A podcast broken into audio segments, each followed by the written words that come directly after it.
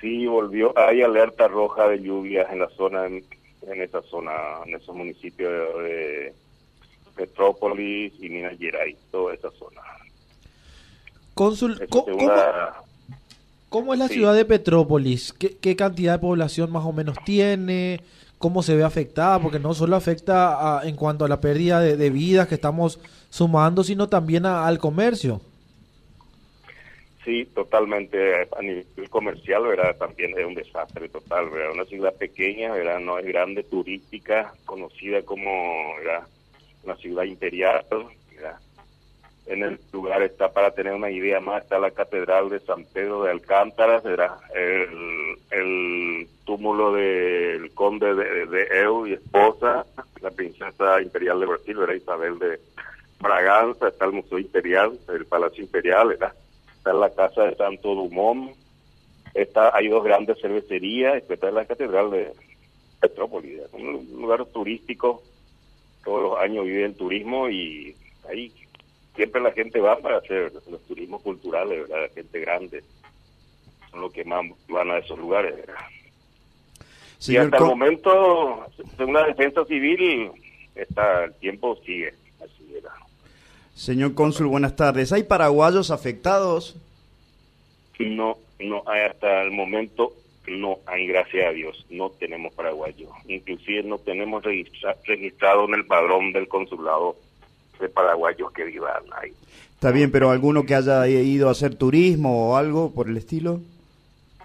No, no tenemos ninguna información porque hay mucha gente que no está identificado. Tú, tenés que tener una idea de que esas rocas que vienen allá de arriba llevando gente, llevando escombros, llevando casas, los habitantes que le ha agarrado ya llega al final sin poder reconocerle, sin cabeza, sin piernas, sin dedos, sin manos, entonces es difícil ya reconocerle a todo, ¿verdad? Entonces hasta el momento están el 50%, o sea que 60 personas más o menos están identificadas, pero el resto aún no, que va a llevar seguramente largo tiempo, entonces es difícil la situación en este momento. Cónsul, en su mayoría, sí, en su mayoría entonces son personas que están viviendo, habitando en ese lugar. Prácticamente el, agua se llevó todo por delante. El agua y los sedimentos, eran las rocas que venían, llevó por, todo por delante. Hasta el momento hay identificado 120 fallecidos, ¿verdad? Y en aumento, y 57 no identificados, ¿verdad? Eh, rescatado con vida, hay 24 personas han hay más de cerca de 500 y desaparecidos 116, ¿verdad? ¿Tiene idea el señor cónsul si es la primera vez que sucede esta catástrofe en la zona? Bueno, la catástrofe en Brasil está viniendo permanente. Comenzó el año pasado este tipo en Bahía, luego en San Paulo, luego en Minas Gerais y grande así, después de 90 años, un tipo de lluvia así está viniendo en la zona, especialmente en la zona del río eh, ¿Qué cantidad de habitantes tiene esa zona y hay albergues eh, provisorios instalados para la gente? Sí, hay albergues, está lleno de albergues, ya no. Hay 33 puntos de apoyo ya en la zona instalados. O sea que está bien organizado la defensa civil, ¿verdad? En la zona. Y hay más de 500 bomberos voluntarios, 200 policía civil, 210 policías militares, 9 helicópteros y 190 vehículos que está trabajando todo en ese en el sistema de evacuación y para, la gente. ¿Para cuándo se prevé más o menos que mejore el tiempo, señor cónsul? Y hasta el momento Meteorología nos dice que va a seguir así por lo menos cuatro o cinco días más. Uh. Porque no es lluvia, acá la lluvia es lluvia, diríamos, mansa, no de esa lluvia de, con truenos que tenemos ahí en nuestra región hacia, la, hacia Paraguay, ¿verdad?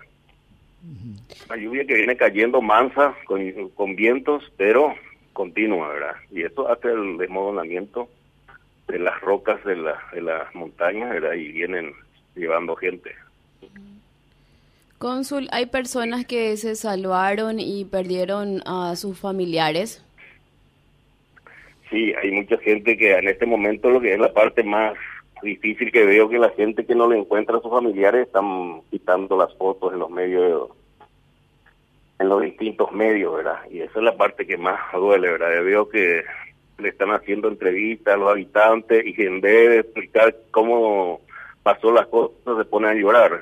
también los periodistas ya no, no, no puede soportar todo eso que está pasando, ¿verdad? no es fácil la situación. Sí, gente, gente desesperada buscándole a sus familiares, es imposible también no ponerse en el lugar de las personas y estar cubriendo también toda esa situación, cónsul. Así mismo, ahora justamente estaba viendo, queriendo hacerle reportaje a unas personas y entonces en vez de hablar, esas personas comienzan a llorar. Entonces los periodistas se sienten ya también, ya sin poder seguir las conversaciones, hacer el reportaje, ¿verdad? ¿Cuál, ¿Cuál es la cantidad de lluvia caída, embajador?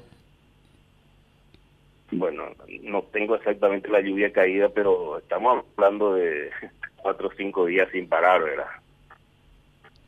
Cónsul, usted mencionaba también que, que, esto ya se está dando desde el año pasado en la zona de Bahía, llega a Petrópolis, prácticamente ya se tiene que, que planificar los veranos, por sobre todas las cosas lo, la altura, esta altura de febrero como un posible eh, fenómeno que ya se va a estar dando cíclicamente todos los años.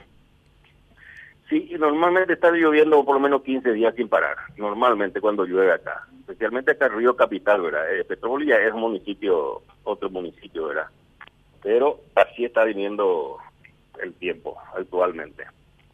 En cuanto a los protocolos de de salvataje, de emergencia? ¿Cómo lo están viendo? ¿Se están aplicando nuevos atendiendo la, la, densidad que, de, este fenómeno?